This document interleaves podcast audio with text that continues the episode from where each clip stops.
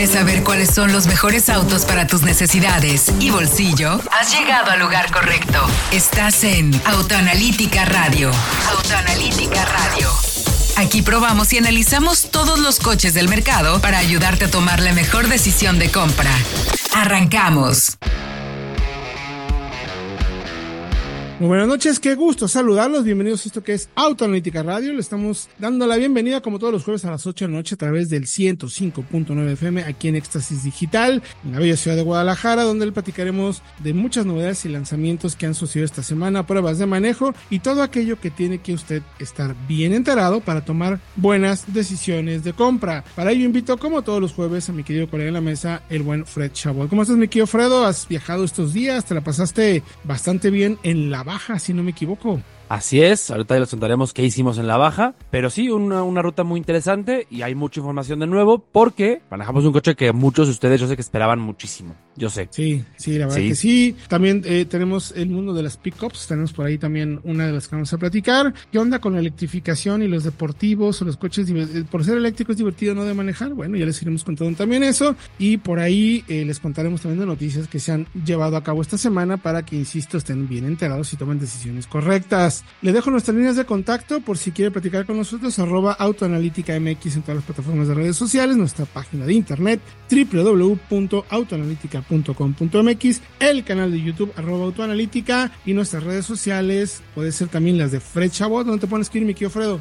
SH-Fred en Twitter o en Instagram. ¿Las tuyas? A mí me pueden escribir en Héctor-Campo en tanto en Twitter como en Instagram. ¿Para qué? Pues para que estemos en contacto y les ayudemos a tomar buenas decisiones. Fredo, una información interesante. Ya has llegado a nuestro mercado eh, de parte de Mazda, por ejemplo, CX50, CX30, está por ahí CX3 todavía, que empieza a ser solamente un mercado donde se vende este tipo de producto. Y por ahí estuvo como, como que el run run, pues no, que, que como que CX5 se iba porque viene CX70. Entonces que como que qué tenía que hacer en el mercado, pero platicamos con la gente de Mazda y eso es completamente falso, Fredo, porque son productos complementarios el uno del otro, no, no, no reemplaza el uno del otro por configuración, precio, orientación, varias cosas, no. ¿no? No, no solamente es el tamaño lo importante. Son coches muy diferentes, como dices. La X5 además es un coche estrella para Mazda en México, al nivel yo diría que del Mazda 3 y de las X30 sí, por claro. volumen de ventas. Y las X70, a ver, es muy diferente, porque las X70 es una X90, pero con dos filas de asientos, básicamente. Es un uh -huh. coche que va a ser bastante más costoso y bastante más grande. Incluso va a ser más costoso que las X50, que esa uh -huh. también se dijo mucho que reemplazaba a las X5. Ya vimos que claramente no. Las X5 seguirá, porque es un coche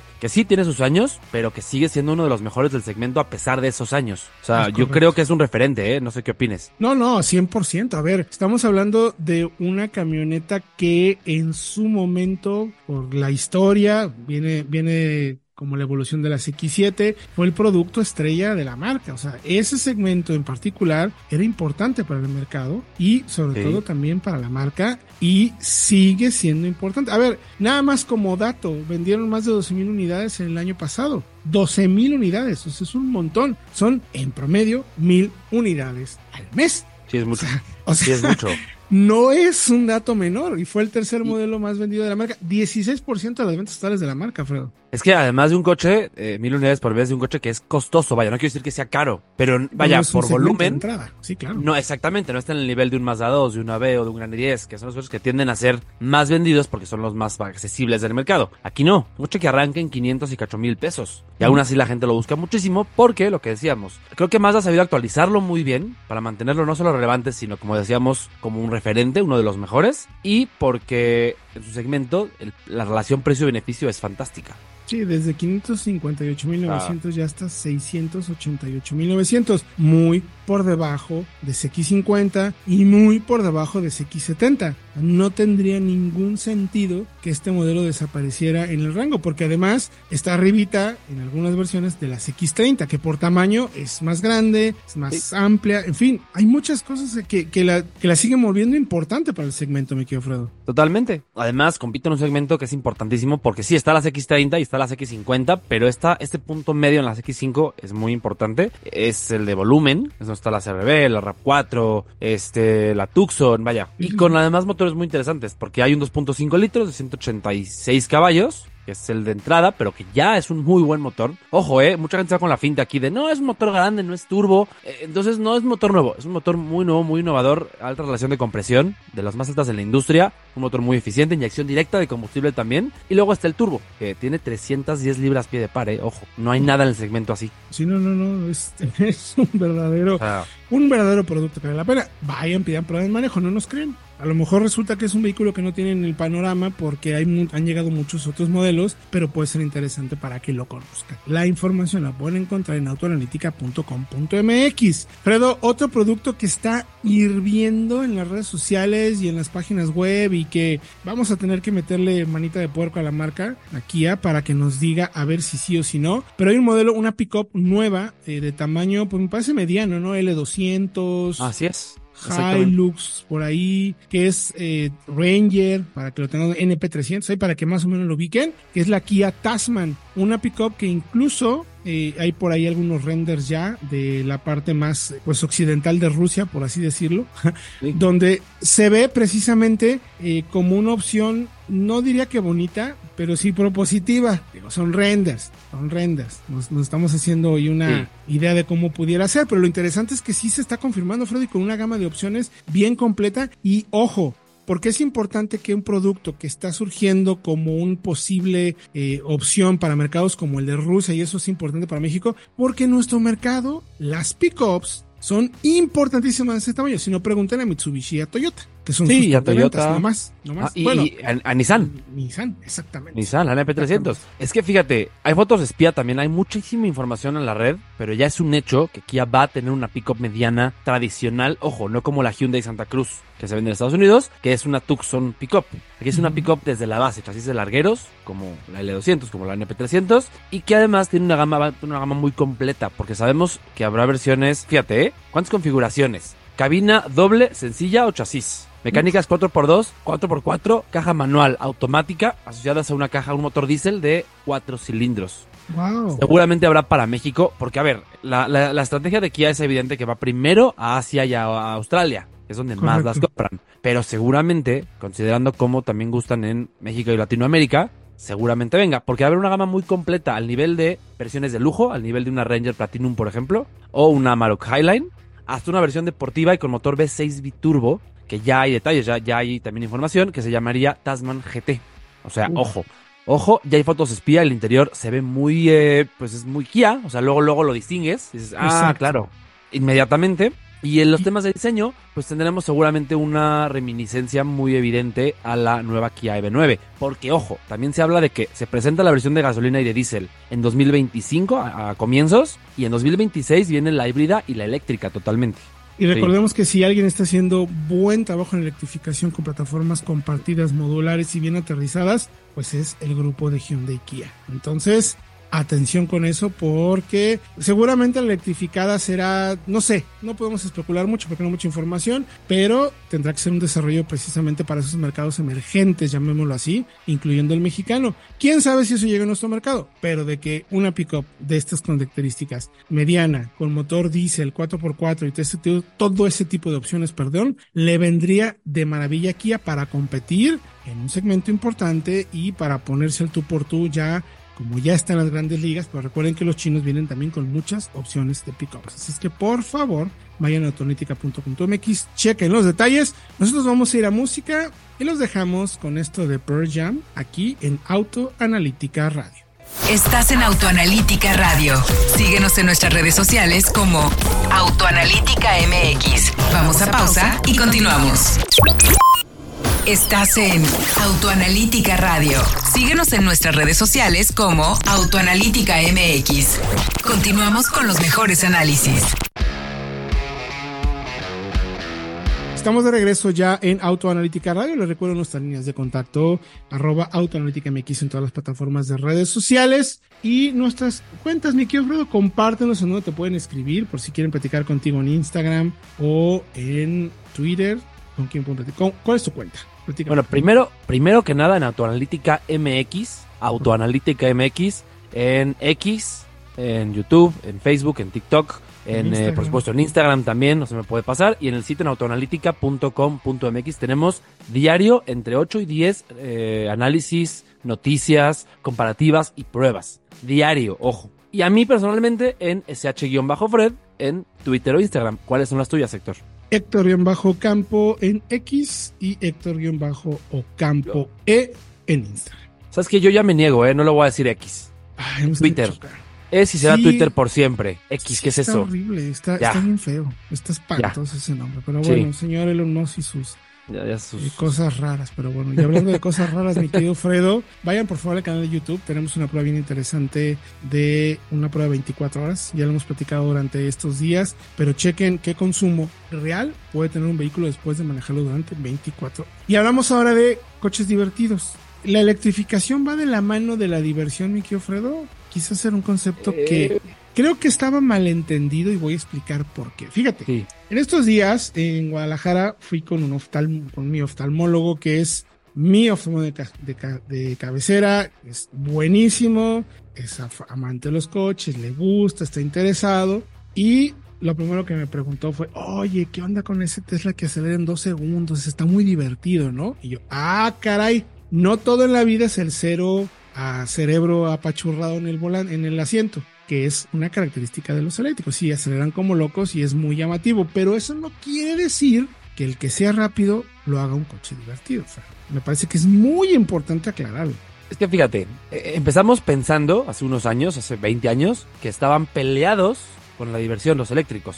Sí. Porque no hay vibraciones, no hay sonido. Luego, como que nos entró esta, bueno, pues igual y sí, esta idea de, bueno, pues vamos a darnos una oportunidad. Y sí, por la aceleración, suelen ser coches que te, te, hacen sentir mariposas en el estómago. Pero hay algo, que en un coche realmente divertido de manejar, no todo es aceleración. La aceleración, créanme, a veces se vuelve ya eh, común, vaya, te acostumbras a la, aceleración. Héctor, creo que tú lo has vivido. La primera vez que manejaste un Taycan de aceleración 0 a 100 en menos de 3 segundos, dijiste, ¡ay, wow! Y ya después, las dije, bueno, acelera muy duro, ya no se siente tanto y cuando esto pasa, cuando te acostumbras, tiene que, permanecer la experiencia, lo que te comunica el volante, lo que te comunica el sonido del motor, cuando lo hay, el pedal de freno, la transmisión, incluso la misma palanca en un coche manual, esa palanca que vibra, que tiembla, eso permanece cuando te acostumbras a la, a la velocidad. Entonces, a ver si los eléctricos lo consiguen. Aquí hay cinco autos que parece que por allá van. Yo no lo hubiera dicho mejor, mi querido estoy totalmente de acuerdo contigo. Sí es importante que acelere, por supuesto, la contundencia, eso es, siempre va a ser bueno, pero no lo es todo. O sea, es como juzgar a un libro por su portada. Falta todo lo de la carnita de adentro y eso es justo lo que vamos a platicar en los siguientes minutos porque tenemos un análisis en autoanalítica.com.mx de cinco autos eléctricos que además son divertidos de manejar. Porque vaya, vaya, en el mundo de los autos, sí estoy de acuerdo en el 0 a 100, pero cuando te bajas y traes todo así ah, agitado, y tú dices, wow. O sea, y, hay, de, hay de eléctricos eléctricos. O sea, ha sido, es muy difícil para las marcas que un auto eléctrico sea divertido. Y cuando hablamos de divertido, que es lo que mencionabas, la posición, el manejo, la sensación de lo que te transmite, es muy difícil porque no hay sonido y hay mucho peso.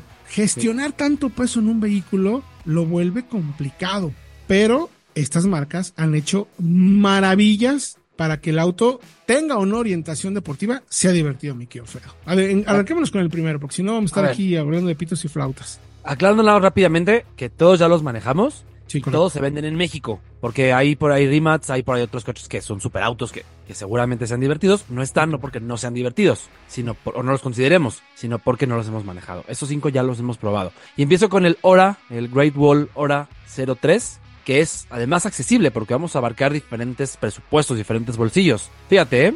170 caballos, 184 libras-pie de torque y autonomías hasta 500 kilómetros, pero aquí no importa tanto eso.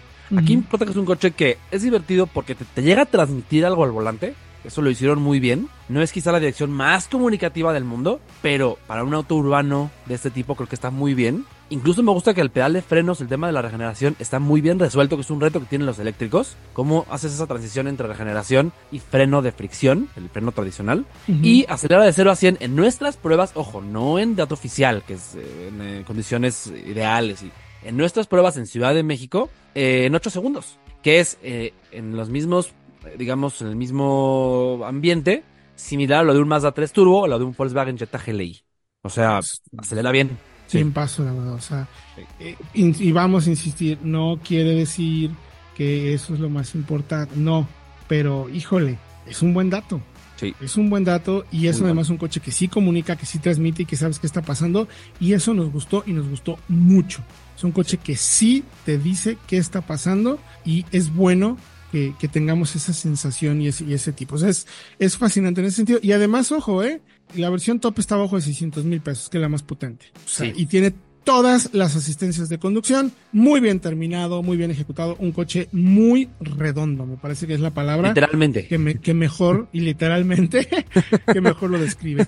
El De siguiente, acuerdo. mi querido Fredo, este auto ganó el año pasado el Performance Car of the Year de nosotros los jueces del auto mundial. Los 100 jueces votamos en diferentes categorías y una de ellas es el auto deportivo del año, o sea, el mejor deportivo, la mejor concepción en el mundo de los autos que merece considerarse el mejor deportivo de todos. Este condenado nada más le ganó al. Porsche GT3 RS como dato y es el Kia EV6 GT.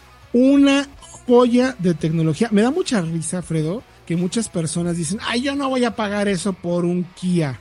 Y dices, ay, híjoles, mijos, de verdad que tengan un poquito de apertura, entiendan, vean y revisen y dense cuenta que no es que sea o no sea un Kia. Todo lo que hay detrás en el desarrollo. Es un coche con dos motores y uno de los motores tiene un trabajo interno de enfriamiento de todo el sistema, ay, ¿cómo lo digo? De, de las escobillas, todo lo que genera la potencia. Hay un líquido especial interno en el rotor del motor eléctrico para poder enfriarlo y que entonces puedas hacer aceleración tras aceleración tras aceleración tras aceleración con mucha galleta y con mucha energía porque lo que quieres es justo tener un coche de carácter deportivo y tiene ni más ni menos hasta 576 caballos y acelera de 0 a 100 en 3.5 segundos que lo comprobamos, ¿no? Nosotros nos dio ojo. 4.2. Exacto, es lo que iba a decir. Un dato, el dato real, el nuestro, es de 4.2 y está muy cerca del dato oficial en condiciones ideales de laboratorio, que no es siempre alcanzable, que es el 3.5. Correcto. Tiempazazazazo. Sí, no, no, no, es impresionante, es impresionante la calidad de materiales, los asientos. Ahí sí viene toda la experiencia, Fredo. El diseño Sí. muy particular. Vete, Los interiores están impecablemente bien Impecables. ejecutados, con algunos detalles en, tonos verdes. Un gusto exquisito por el diseño y el desempeño, pero se nos empieza a acabar el tiempo. Ahorita, ¿qué te parece si vamos a música? Regresando, continuamos con los modelos. Falta el Kia EV6 GT. Tenemos por ahí otros tres modelos y se van a sorprender con uno que pinta para ser uno de los mejores deportivos, no solo de años, sino de todos los tiempos. Nosotros los dejamos con música, vamos a escuchar YouTube y esto que se llama One aquí en Autoanalítica Radio. Estás en Autoanalítica Radio. Síguenos en nuestras redes sociales como Autoanalítica MX. Vamos a pausa y continuamos. Estás en Autoanalítica Radio. Síguenos en nuestras redes sociales como Autoanalítica MX. Continuamos con los mejores análisis. Estamos ya de regreso en Autoanalítica Radio. Gracias por acompañarnos. Si tiene alguna sugerencia de música, por favor, háganoslo saber, que nosotros encantado. Le pondremos además buena música para acompañarlos en este jueves, en esta bella ciudad que, ah, cómo se ha puesto fría en estos días. Pero bueno. Hace la información aquí en Autoanalítica Radio, luego nos tenéis de contacto arroba Autoanalítica MX en todas las plataformas de redes sociales y la página de internet www.autoanalítica.com.mx. Estamos hablando de los eléctricos divertidos de conducir y cuando hablamos de divertidos no significa que sean rápidos de 0 a 100, sino que tengan algo además de esencia para que sea un película interesante de conducir y que transmita emociones. El primero, el, eh, el Hora 03 del grupo de Great Wall Motors, 170 caballos, por menos de 600 mil pesos, un auto muy redondo y muy completo en sensaciones y capacidad. Estamos hablando también ahora del Kia EV6 GT, que el año pasado fue el Performance Car of the Year Award, que ganó absolutamente a muchos deportivos de élite. Mi querido Fredo, ¿qué más podemos contar de este modelo? ¿Cuánto cuesta?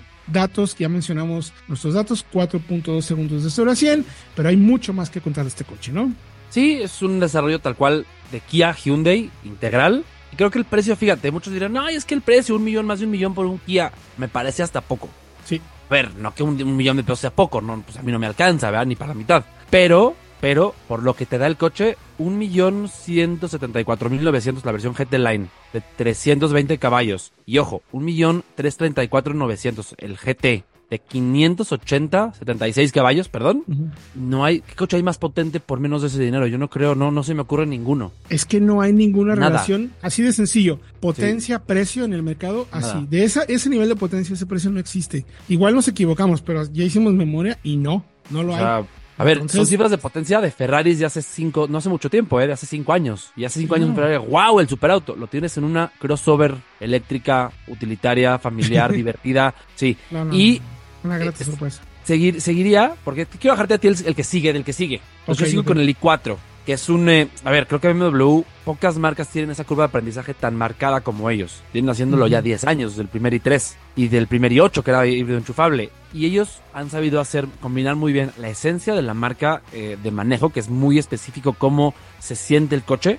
Los que manejan BMW, no me dejarán mentir, el tacto de dirección, el tacto de freno, han combinado eso muy bien con el tren motor eléctrico. Y el i4 creo que es uno de los mejores exponentes en su gama, porque tienen una versión de base 340 caballos de fuerza y la más interesante que es la M50 de 544 caballos. 0 a 100 en 3.9 segundos según datos oficiales. Desde este no tengo el dato real en nuestra prueba, pero BMW suele igualar el dato oficial, o sea, suele ser muy similar como Kia en el anterior. Y hay mucho equipamiento, calidad de materiales extraordinaria como suele ser en BMW, pero creo que lo más importante es pues ese, eso, que hablábamos de la experiencia. Coupé de cuatro puertas, de cuatro puertas, sí, que el tacto de dirección, el tacto de freno, te transmite lo que un Serie 4 en el que está basado. Prácticamente lo mismo. Falta la vibración del motor, falta el sonido del 6 en línea. Sí, no me, tome, no me, no me malinterpreten, pero es un coche que se disfruta mucho. Sí, y, tiene, ¿sabes qué me sorprende muchísimo de la marca? La gran diferenciación que puedes encontrar en los distintos modos de manejo, desde el Eco hasta el Sport Plus, es un auto completamente distinto, sí.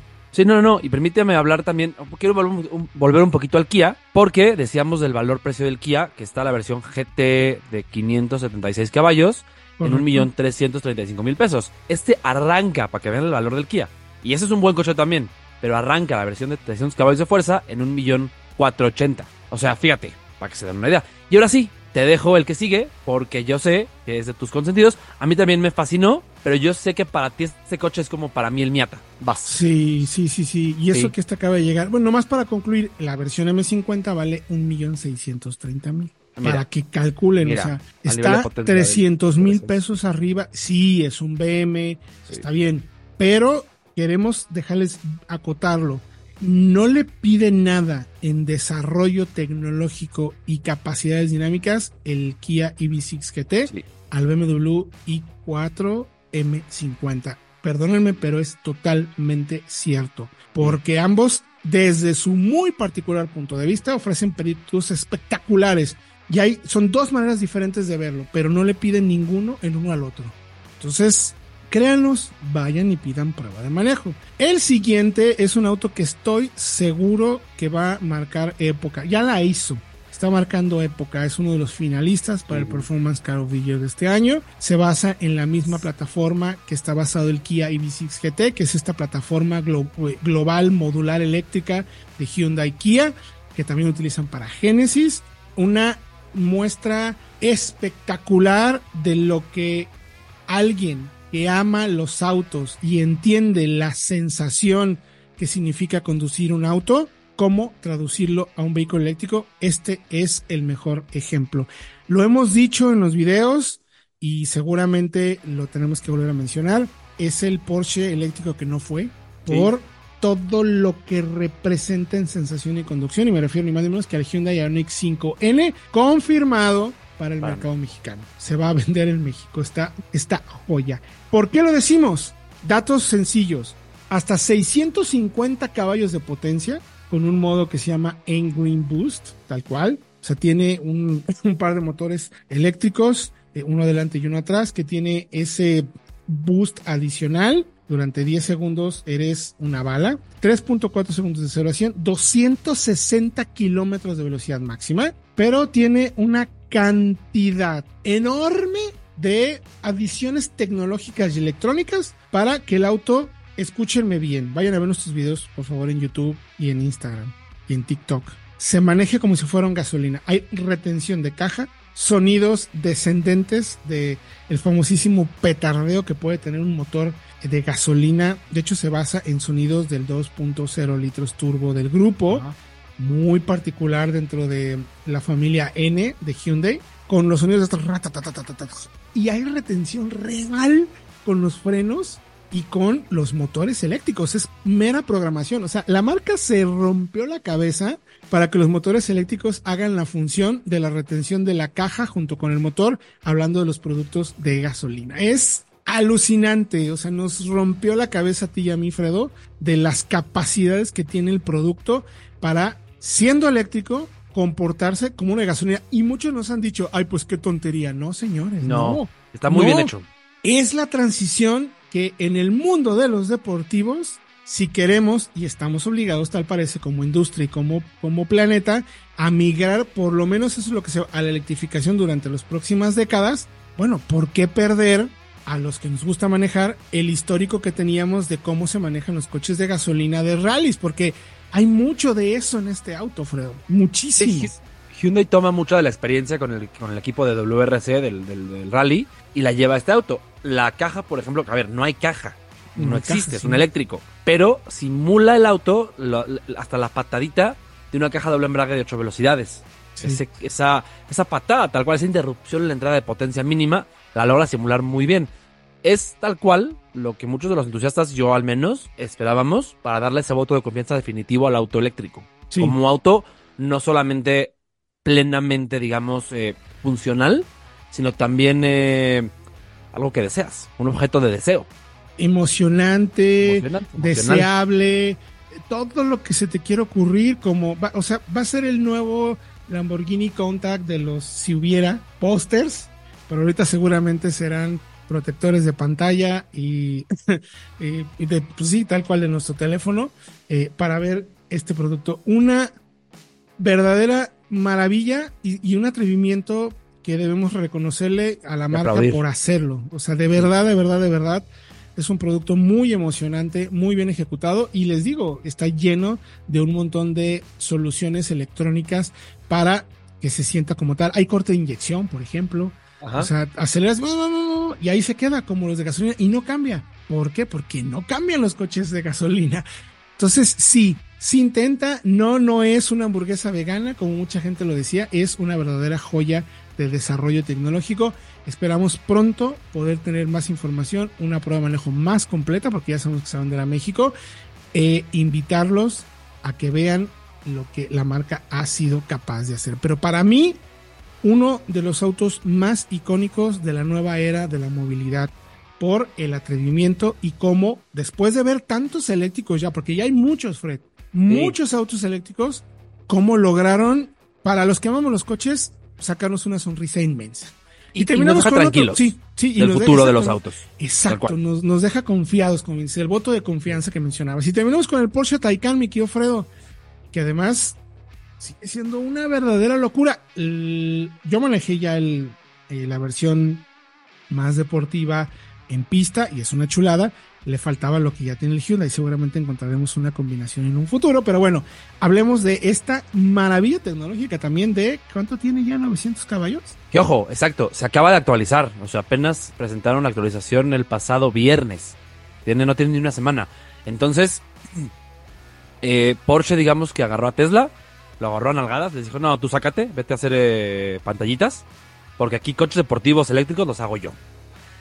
Lo mejoraron, mejoraron la autonomía. Ojo, ya llega hasta 600 kilómetros entre recargas en ciertas versiones. Muy bien. Mucho mejor. Y también eh, mejoran la potencia, porque el Turbo S, que es el que ya se presentó, pasa de 750 a 950 caballos de fuerza y la aceleración baja de 2.6 segundos a 2.3 segundos de 0 a 100. Si ya mucha gente se mareaba con el anterior, porque realmente a mí me tocó ver a, a, un compañero de volver el estómago en una aceleración con el Taycan. Aquí ahora seguramente va a ser más brutal, pero lo interesante más allá de la aceleración, la potencia, es que sigue siendo un Porsche. Sí, quizá a veces yo le puedo echar en cara que le falta un poquito de comunicación con el conductor. Lo hace todo muy perfecto, pero es parte de la esencia, porque además rompió el récord de eléctricos en Nürburgring. Y fue por poco, ¿eh? Agarró a Tesla al Model S Plaid y le dijo, ah, tú sácate. Aquí yo mando. ¿20 cuántos? Alemania, ¿eh? ¿27 segundos fueron? 20, no, no, no, fueron 18 segundos, si no me equivoco. 18 segundos. 18 segundos, aquí te doy el dato exacto porque aquí lo tengo. Pero sí, o sea, una locura de cómo mejoró ese tiempo. Y un coche que además lo hace todo bien. Nada más digo, es un Porsche y hay que pagar hasta 4 millones de pesos. Sí, Así es que 18 segundos, exacto. Sí, 18 segundos. ¿Quieren saber más? ¿Quieren ver los vehículos y tener un poquito más de información? Vayan a autoanalítica.com.mx para que lo chequen, los conozcan y nosotros vamos a ir a un corte. Regresando, les vamos a platicar de una prueba que hizo Fredo de 500 kilómetros en terracería en Baja California. Estás en Autoanalítica Radio. Síguenos en nuestras redes sociales como Autoanalítica MX. Vamos a pausa y continuamos. Estás en Autoanalítica Radio. Síguenos en nuestras redes sociales como Autoanalítica MX. Continuamos con los mejores análisis. Estamos de regreso en Autoanalítica Radio. Espero que esté disfrutando el programa. Les recuerdo que si por alguna razón no lo puede escuchar por completo, bueno, vaya por favor al podcast de Autoanalítica y ahí, con muchísimo gusto, estaremos subiendo todos los contenidos de audio, es decir, este programa, más otras cositas más de contenido específico de audio para que usted esté bien enterado. Ya sea que si nos quiera leer en la página web de autoanalítica.com.mx, si quiere checar nuestro canal de YouTube para ver videos en autoanalítica, si quiere participar en las redes sociales, tanto en Twitter como en Instagram, como en eh, ¿qué más? ¿Qué me falta? Facebook, Facebook, TikTok, Autoanalítica, busquen Autoanalítica MX. O bien vayan también a nuestras redes sociales, la del señor Alfredo Chafot Vaina. ¿Cómo, ¿Cuál es el tuyo, mi querido Alfredo? Es sh-fred en Twitter o Instagram. El mío es Héctor-Campo en Twitter, Héctor-Campo en Instagram. Ahí con mucho gusto compartiremos información para irles a tomar decisiones de compra. Fredo llegó y ya, ya van 2.000 autos. O sea, sí, de volada. ya llegó y ya vendió 2.000 unidades. El Jimmy de 5 puertas, que en quizás es muy banal lo que voy a decir, pero es lo más bonito y lo mejor del Jimmy que nos tiene acostumbrado, pero ahora sí para cuatro personas. ¿Sabes qué, Héctor? Que hablábamos durante la prueba de manejo se lanzó la segunda preventa, las segundas mil unidades que llegan a México. Y discutíamos ahí con el buen Eric, con la gente de la marca, de cuánto tardarían en venderse. Fueron 38 minutos, 34 no es minutos. cierto. ¿Cuánto, fue, ¿Cuánto fue el anterior? No, fueron, seis minutos, pero porque... una cosa así. Sí, porque también fueron las primeras mil, un coche de cinco puertas, pero aquí igual, segundas mil unidades en un mes, 34 minutos. O sea, una locura. Una locura, se las acabaron de volada. Íbamos en la ruta manejando y nos iban dando Ah, ya quedan tantas. Ah, ya quedan 100. Ah, ya solo quedan 20. Ah, ya se acabaron. Uy, sí. ¿quién quiere? Sí. de hecho, en la misma ruta, una compañera, la buena, la, la Manuela, Manuela Manu, Saludos. Intentó hacer la, el apartado de su Jimny. le ah, gustó tanto en la prueba que quiso apartar uno para comprarlo y ya no alcanzó. Así tal cual. Sí. Sí. Un coche que objetivamente eh, a mí me gusta más el tres puertas. Pero objetivamente es mejor el de 5. Porque esos 34 centímetros que agarra entre ejes lo hace un coche que sigue siendo muy capaz en off-road, Sigue siendo además muy compacto porque no, no pasa de, 4 metros de longitud, pero que por esa extra, sobre todo en la, en la longitud, se maneja mejor, es más estable en carretera. Y lo sientes luego, luego. Entonces, pues sí, tal cual. Y como hablando de que es un mejor coche, es más redondo, porque es más versátil, porque tiene atrás dos asientos útiles realmente. En la versión de tres puertas, la verdad es que son para niños y si acaso. Uf, y si acaso, sí. Y si acaso, y tienes además 211 litros en cajuela. Que es una... A ver, la, cifra parece pequeña, pero ya en la práctica caben tres maletas de carry-on de avión. Fácil. Que creo que es más, más que suficiente. O sea... Sí. Está perfecto. Sí, porque de la otra manera, eh, si vas al super con el de tres puertas, es o la gente o el supermercado. Sí, es un biplaza. Se vuelve un biplaza, tal cual. la cajuela es de, de nada. O sea, son 120 litros, una cosa así, no recuerdo, pues, pero, pero es nada, es inexistente. Sí, es, es tumbar los asientos o, no, o los traseros o no tener cajuela. Esta tiene cajuela y asientos. Exactamente, exactamente. Y cosas interesantes, Primero, motor caja se mantienen, 1.5 litros, tradicional. Mucha gente dice, es que un turbo. A ver, un turbo en un coche así de off-road, un turbo de un litro, por ejemplo, tendría mucho lag. Y cuando estás en off-road vas a pasar un obstáculo, una piedra, no quieres lag. Es lo último que necesitas. Necesitas torque inmediato. Así no sea mucho torque, no importa porque tienes una caja reductora que multiplica ese torque. Entonces no, no, importa, un turbo no le vendría tan bien. Y un motor sencillo, además, súper, súper robusto, que yo les firmo, jamás te va a dar un problema. Motor que está probadísimo. 102 caballos. Y aquí llega, importante mencionar, solamente con caja automática de 4. La versión de 3 puertas, hay también una manual de 5 velocidades. Y no se ofrece.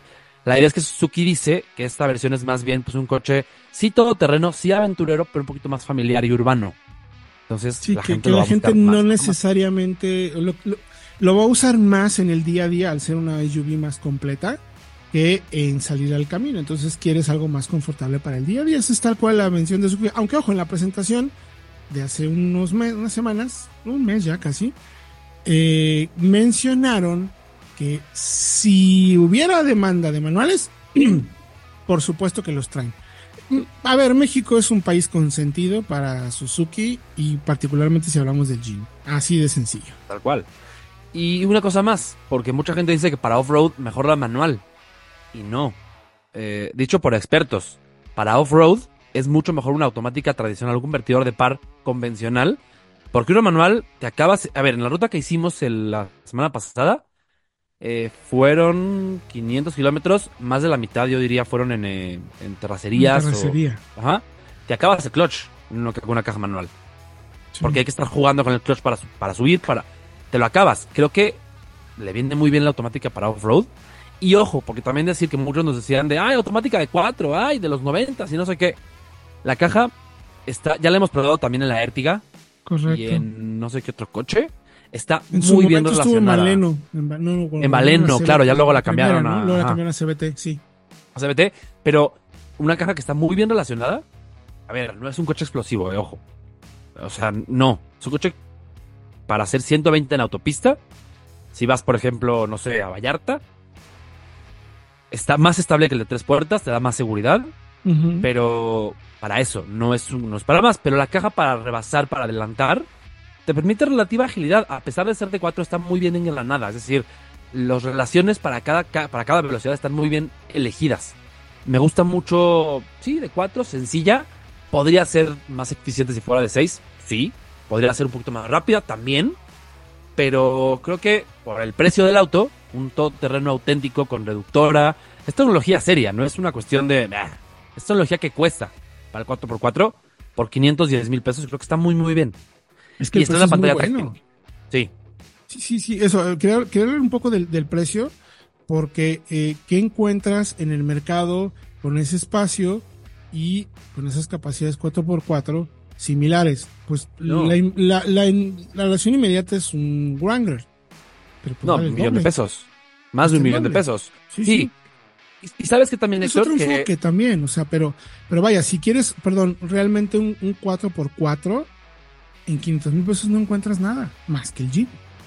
Es que es otra cosa. ¿Cuánta gente no quiere iniciar en el mundo de off-road? Empezar con las primeras aventuras. Y empieza a ver que un 4x4, un Wrangler cuesta un millón de pesos, y las llantas, y el eje, y la suspensión. Y se abruma y termina por no comprar nada y por no, no, no llegar al mundo del off-road. El Jimny creo que es el, el 4x4, el primer 4x4 ideal, porque lo puedes usar diario para ciudad, y no te va a salir muy caro, no va a gastar mucha gasolina, el seguro no es tan costoso, no es caro de adquirir, eso es también muy importante.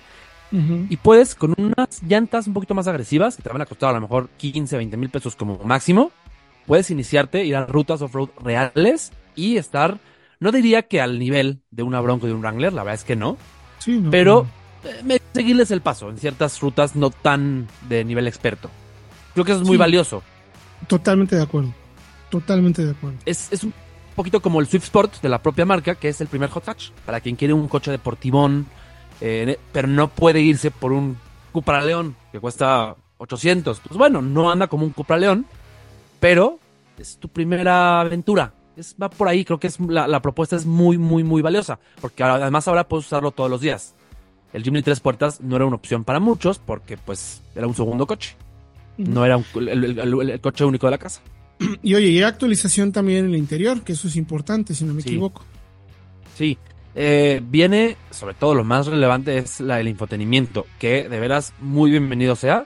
La anterior unidad táctil de Suzuki, eh, pues era era lenta, no tenía muy buena respuesta al tacto, no tenía muy buena nitidez, a veces agarraba el CarPlay y a veces no lo agarraba. Pues recordarás también esa prueba que hicimos hace algunos años. Correcto, correcto. Y aquí ya tiene la nueva unidad de 9 pulgadas, no de 7, que se estrenó primero en México en la S-Cross. Ya tenemos también en la Bronx y en la Gran Vitara. Una unidad más grande, con mejor nitidez, con menús más lógicos. Tiene una tira táctil en la parte inferior con atajos a los menús más usados, que si el audio, que si el teléfono, que si la home. Y CarPlay y audio de auto inalámbricos. Buen detalle también. No me gustó, tengo que decirlo, que la tiene un solo USB en toda la cabina. Es USB tradicional, no es A. No es de este tipo C, perdón.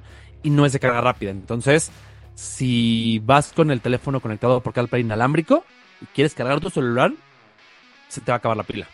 Sí, no, no, no le da la potencia, no tiene punch suficiente, Exacto. correcto. Pero, y que sea solamente uno, porque en un coche que ya le caben cuatro, pues creo que sería bueno tener pues al menos dos adelante y uno atrás, Buen o no sé. Buen Ajá. detalle, me parece muy bien. Pues creo que te divertiste mucho, mi querido Frodo. Mucho. Fue una prueba muy buena. Sí. Esperamos tenerlo ya nosotros acá en pruebas para poder hacer eh, pues todos nuestros datos, ¿no? Ver qué tal acelera, qué tal frena. Como bien mencionas, no es un coche para eh, alguien que esté buscando desempeño. Pues si quieres desempeño y 4x4, pues ahí está la Cayenne, vale 3 millones de pesos. Entonces, Ajá. este, si les gusta eso, pues ya saben también hacia dónde dirigirse.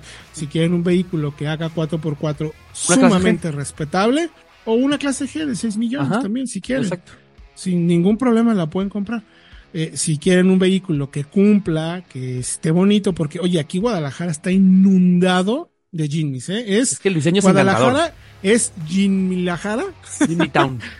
este, sí, y Maverick Ciudad City y Bronco, Bronco Jalisco, o sea, qué impactante, por está lleno de broncos, además de las Everglades, o sea, de Jimmys de todos los colores y sabores, todo, en, en cualquier conjunto de casas se encuentras un Jimmy, es impresionante. Gracias, mi Frodo. ¿Dónde podemos encontrar toda esta información sobre el Jimmy 5 puertas? Toda la información está en autoanalítica.com.mx, vayan al sitio y véanlo. Y también tenemos ya videos en eh, Autoanalítica MX en Instagram y TikTok.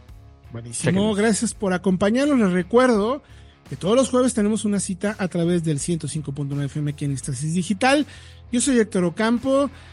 Por favor, comparta el contenido. Si a lo mejor no encontró usted la información, pero compártalo con alguien que sabe que está en proceso de compra y que le puede ayudar a tomar buenas decisiones. Si no puede escuchar el programa completo, les recuerdo que está el podcast de Autoanalítica MX en todas las plataformas de podcast. Gracias por acompañarnos. Nos escuchamos el próximo jueves a las 8 de la noche aquí en Autoanalítica Radio. Esto fue Autoanalítica Radio. Autoanalítica Radio. La red de contenidos más completa a tu servicio para que tomes la mejor decisión de compra.